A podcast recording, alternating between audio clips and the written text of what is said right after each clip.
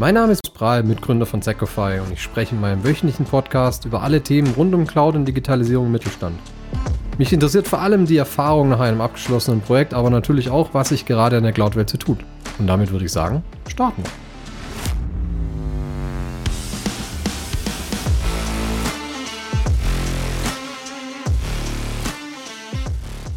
Vor ein paar Tagen bin ich gefragt worden, Markus, VDI, ja oder nein? Beschäftige mich damit? Ressourcen drauf werden oder ist es ja vergebene Liebesmühe sozusagen?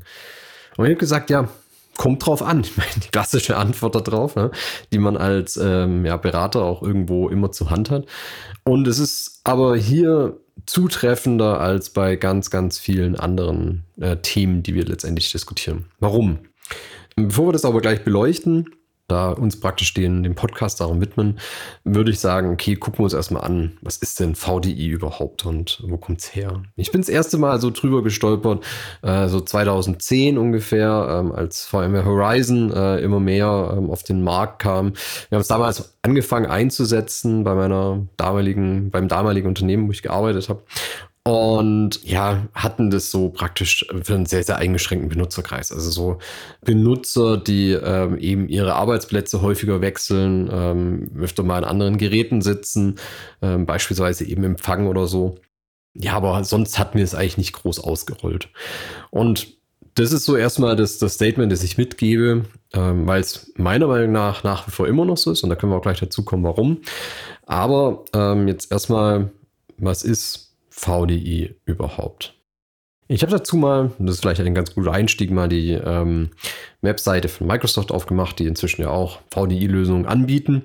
Und die schreiben letztendlich, eine virtuelle Desktop-Infrastruktur, häufig nur VDI genannt, ist eine IT-Infrastruktur, mit der Sie von fast jedem Gerät, ob PC, Smartphone oder Tablet, auf geschäftliche Computersysteme zugreifen können, sodass Ihr Unternehmen keinen physischen Computer mehr für Sie bereitstellen, verwalten, reparieren und ersetzen muss.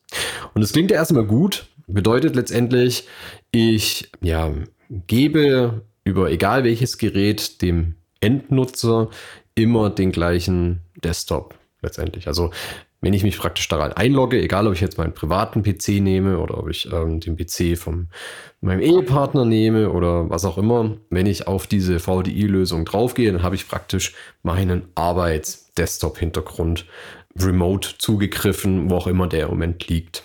Das ist eigentlich schon das ganze Thema dahinter. Das heißt, ich stelle das, was wir lange Zeit lang eben über, ähm, ja, über einen Helpdesk gemacht haben, über Services gemacht haben, also praktisch diese äh, Verteilen der, der Rechner, stelle ich zentral zur Verfügung und virtuell sozusagen, damit ich, ja, egal von welchem Gerät und ja, ich kann auch von Tablets und von, von Smartphones darauf zugreifen.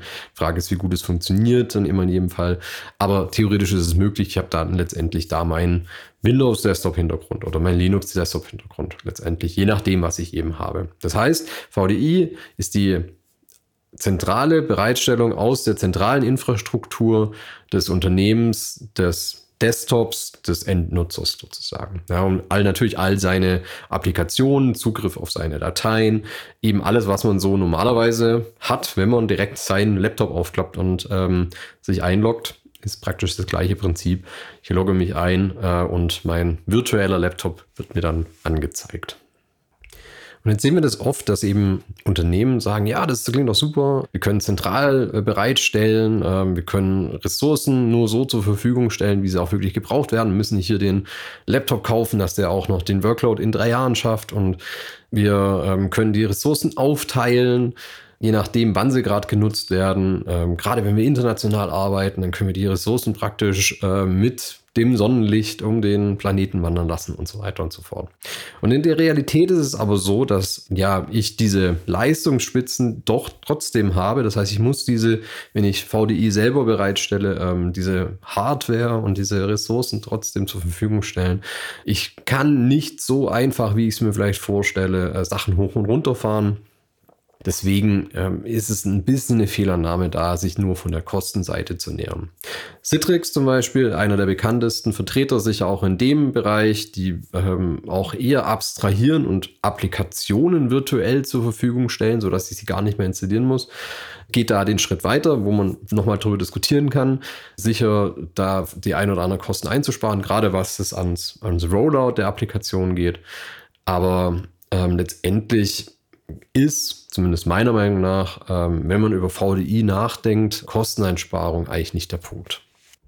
Aber was ist denn dann der Punkt? Also, was ist dann der Grund, dass sich trotzdem so viele mit VDI unter, äh, auseinandersetzen, dass jetzt Microsoft auf Basis von Azure letztendlich aus der Cloud VDI bereitstellt, dass AWS ähm, VDI-Lösungen bereitstellt, dass, dass es eben trotzdem überall hochkommt. Und dann sind wir eher bei den Use Cases. Und die Use Cases, die möchte ich jetzt einfach mal kurz durchgehen, zumindest die, die wir immer wieder sehen. Und das eine ist für mich, wenn wir als Externe natürlich viel in Unternehmen unterwegs sind, dann bekommen wir nach wie vor bei ganz, ganz vielen Unternehmen ein extra Rechner, ein extra Laptop ausgehändigt. Das heißt, wir müssen zum Kunde hin.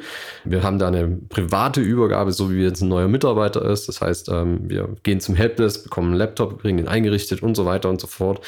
In manchen Fällen kriegen wir ihn auch zugeschickt. Das heißt, wir haben hier immer das Thema, wir sind nicht im, im Company-Netz mit dem Gerät. Wir haben eben verschiedene Herausforderungen, ähm, diese beim Onboarding und an, ja auch in Teilenweise beim Offboarding aus den Kunden raus. Und das ist für uns eben ein ganz, ganz starker Use Case, wo wir eigentlich auch sehen, dass sich sehr, sehr viele Unternehmen sich das Leben leichter machen könnte, wenn sie viel mit externen zusammenarbeiten.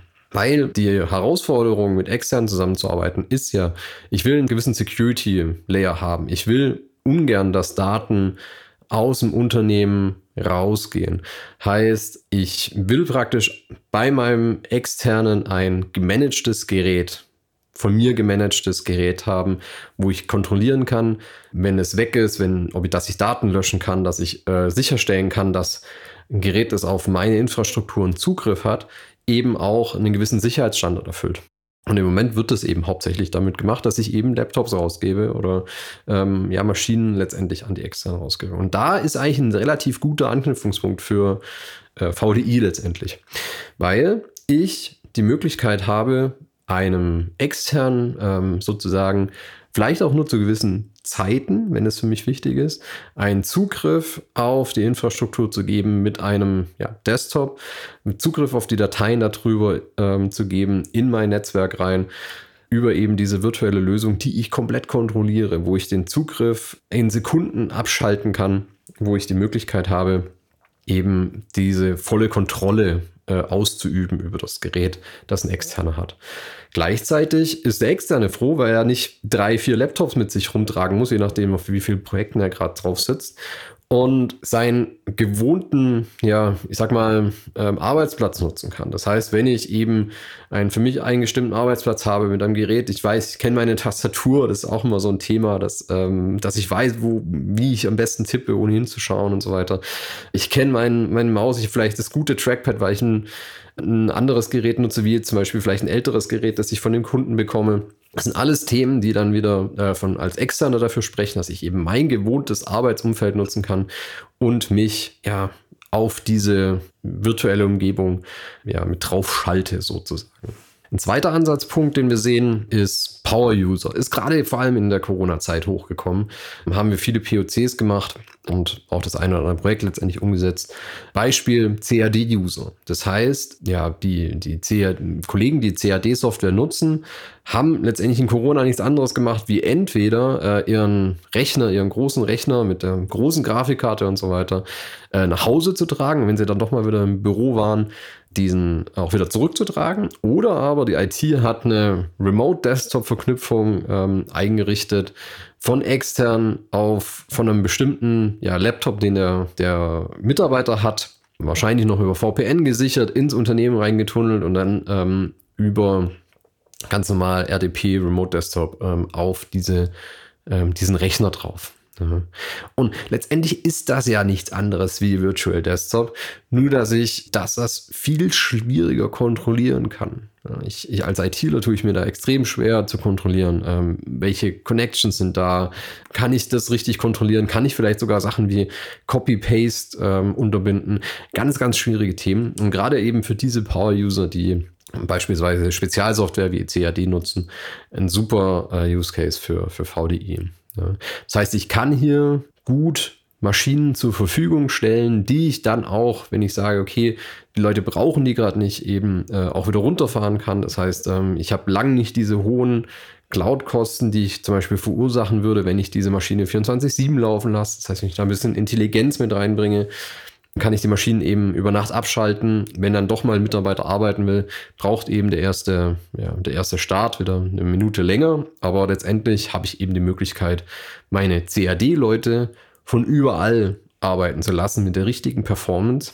Und gleichzeitig habe ich alles als IT vor dem Griff. Das heißt auch hier eben, gerade wenn ich so Spezialsoftware habe wie CAD, ein super Use Case, ähm, um sich mit VDI auseinanderzusetzen. Ein dritter Use Case, den wir jetzt immer öfter auch in ähm, ja, produzierenden Unternehmen sehen, ist für Mitarbeiter, die ja viel den Arbeitsplatz wechseln. Jetzt nicht in Form von ihrer Rolle oder von, ihrem, von ihren Aufgaben, aber wenn wir jetzt zum Beispiel gerade in eine Produktion reinschauen und ähm, ja, einen Mitarbeiter haben, der eben mal hier, mal da äh, unterwegs ist, ähm, verschiedenen Hallen vielleicht sogar, dem eben seinen Wandern, mitwandernden äh, Desktop-Hintergrund zu geben. Das heißt, wenn ich darauf Wert lege, dass meine Mitarbeiter in der Produktion eben ihre eigenen Desktops haben, ähm, haben ja auch manchmal äh, diese ja, Themen, dass man sich einen Desktop teilt oder so, aber wenn ich ihm sage, okay, die sollen ihre gemeinsames E-Mail-Postfach haben und ich möchte das gucken, dass da keine Fehler passieren, wenn ich den Browser Zugriff gebe, dass dann doch wieder jemand eingeloggt bleibt oder so, sondern da eben mehr Komfort mit reinzugeben den Mitarbeitern, dann kann ich eben auch auf VDI setzen, weil die können dann einfach an eine freie Station gehen, wo eben so ein kleiner Terminal-Rechner steht, loggen sich mit ihrem User ein, bekommen ihren Desktop praktisch angezeigt und können so, wie wir es ihn ähm, ja eine halbe Stunde, Stunde vor irgendwo anders zurückgelassen haben, einfach wieder so weiter darauf zugreifen, ohne dass sie immer gezwungen sind, sich überall auszuloggen oder ja, sich alles praktisch neu öffnen zu müssen, sondern sie können eben ihren Desktop mitwandern lassen, als würden sie ihren Laptop unterm Arm haben. Das heißt, auch hier haben wir eigentlich eine super, ähm, super Use Case, ähm, wo wir sagen können, okay, da macht Virtual Desktop Infrastruktur wirklich Sinn. So. Wenn wir diese drei Sachen jetzt mal zusammenfassen, wo wir die Use Cases sehen, und dann können wir gleich nochmal ähm, auch ein bisschen auf die technischen Vorteile reingehen. Ähm, wir haben zum einen eben, gerade wenn ich mit vielen externen ähm, ja, arbeite, mich auseinandersetze, super Lösung äh, VDI. Wenn ich ähm, bestimmte Workloads habe, ähm, die vielleicht viel Rechenpower haben, die ähm, flexibles Arbeiten kaum möglich machen, weil ich eben vielleicht auf dem Desktop-PC angewiesen bin. Auch da super Use Case für VDI. Und zum Dritten eben gerade in der Produktion, wenn ich meinen Mitarbeitern da ein bisschen mehr Komfort geben will, wenn die ähm, unterwegs sind, ähm, dann ist auch hier VDI eine super Lösung, äh, um, wo ich ja denen was Gutes tun kann, sozusagen.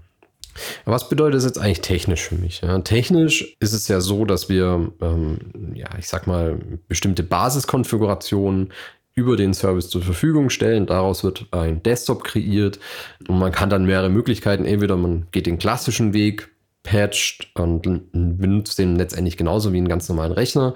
Die andere Möglichkeit ist, ähm, was man immer noch auch noch machen kann, Basis-Image praktisch regelmäßig zu aktualisieren und dann praktisch die automatisiert die Daten und die Einstellungen, Konfigurationen immer von Image zu Image zu migrieren. Das funktioniert inzwischen eigentlich komplett automatisch. Heißt auch hier habe ich, kann ich mir leichter tun äh, mit dem ganzen Patchen, weil ich auch natürlich immer an diese, an diese ja, Rechner rankomme sozusagen. Heißt, ich habe kein Problem damit, wenn jemand lange Zeit remote arbeitet und vielleicht keinen Connect zu meinen internen Systemen hat, habe ich hier immer einen Zugriff drauf und kann immer kontrollieren, okay, was ist denn hier mit meiner Infrastruktur los?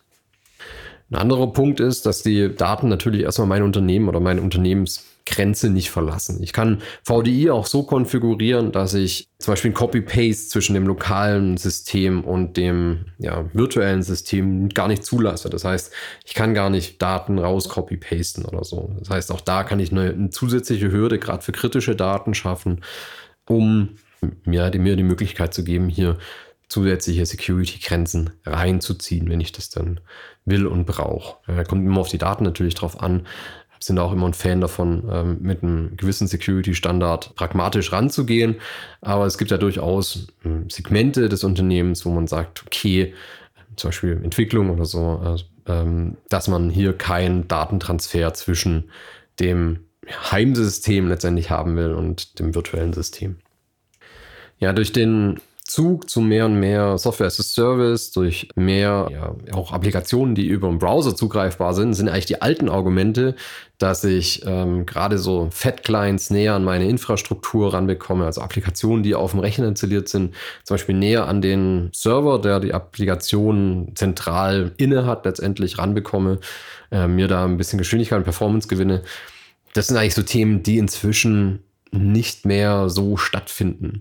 Und auch wenige Sinn machen, wenn ich mich jetzt mit ja, VDI in ähm, Azure oder in AWS auseinandersetze. Das heißt, man kann, wenn man hier noch eine sehr ausgeprägte ja, On-Prem-Infrastruktur hat, kann man sich hier nach wie vor mit Citrix oder mit VMware Horizon oder so auseinandersetzen, ähm, weil ich dann eben einfach näher rankomme an meine Infrastruktur und nicht das Problem habe, dass ich, wenn ich jetzt hier eine, eine, eine grottige Internetleitung habe oder wenn ich unter Latenzen leide, weil ich weit weg bin von, von dem zentralen ja, Server letztendlich, spare ich mir eben durch diese reine, ja, sag mal, Grafikemulation, die ich hin und her schicke, die Kommunikationszeiten ähm, zwischen, ich sag mal, ja, dem, dem Applikation, die auf dem Rechner installiert ist und die, die eben in meinem Rechenzentrum steht. Aber durch das, wie gesagt, dass wir eigentlich mehr und mehr Applikationen oder die allermeisten Applikationen inzwischen auf Browser ausgelegt sind, das heißt Zugriff von überall, dass wir mehr und mehr auf, auf Cloud-Services gehen, ist das eigentlich ein Grund, der mehr und mehr hinfällig wird. So, aber was mache ich jetzt, wenn ich mich dem Thema VDI eigentlich nähern will? Wir können immer nur sagen, macht einen kleinen POC. Ja, also macht einen kleinen Proof of Concept. Die, die Infrastruktur, wenn ihr schon ein bisschen Azure oder AWS habt, ähm, ist so schnell aufgesetzt und ähm, erlaubt Tests relativ schnell. AWS zum Beispiel hatte auch noch ja, bis Ende letzten Jahres, Anfang diesen Jahres Foundings. Das heißt, wenn man äh, über uns zum Beispiel als AWS-Partner angefragt hat, dann konnten wir diesen POC komplett kostenneutral für den Kunden aufsetzen, weil es komplett alles von AWS gesponsert ist. Microsoft bietet hier auch immer wieder Sponsorings, ähm, um eben Leute oder Unternehmen an ähm, solche Lösungen, die sie eben gerade präferieren, ranzuführen. Das kann man immer testen, äh, ob da gerade Möglichkeiten da sind.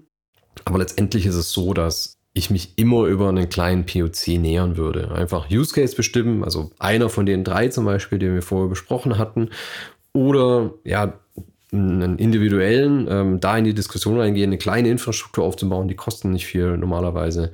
Und da eben ähm, einfach mal so ein Look and Feel zu bekommen. Und das ist eigentlich ein perfektes Ding, was man gerade auch jetzt in Q4 noch machen kann, wenn man sagt, okay, vielleicht ist es für uns in ähm, 2024 doch noch ein Thema, so ein POC mal schnell aufzubauen, ein bisschen Look and Feel, okay, wie funktioniert das, ähm, was muss ich beachten, äh, was hat es nachher für Auswirkungen auf mein Operations.